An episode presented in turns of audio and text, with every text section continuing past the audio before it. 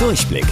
Die Radio Hamburg Kindernachrichten. Hier lernen auch unsere Eltern noch was. Hallo ihr Lieben, hier ist Toni.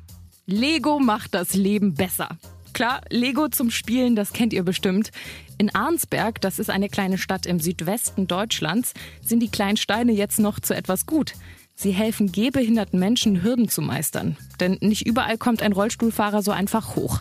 Kleine Stufen können mit dem Rolli zu einer echten Herausforderung werden. Rampen, aus Lego gebaut, helfen den Rollstuhlfahrern in der Stadt jetzt dabei, Steigungen zu bewältigen. Gebaut wurden die Mini-Rampen auch von Kindern und alle Lego-Steine sind Spenden. Wir finden, das ist eine ganz tolle Aktion.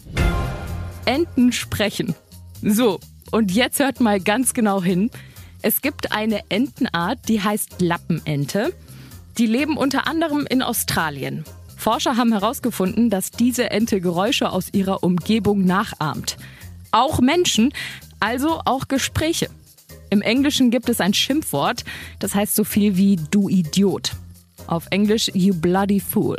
Diesen Satz hat die Ente wohl sehr häufig gehört und deswegen nachgemacht. Hört mal ganz genau hin. Hört ihr das? Die sagt you bloody fool. Nochmal? Also, seid mal ganz leise. Hier, bitte. You bloody fool. Herrlich. Vielleicht reist ja einer von euch demnächst nach Australien und bringt der Ente etwas Netteres bei als Schimpfwörter. Und wusstet ihr eigentlich schon? Angeberwissen. Enten können sehr gut fliegen. Einige Entenarten werden in der Luft bis zu 110 km/h schnell. Bis nächste Woche. Eure Toni.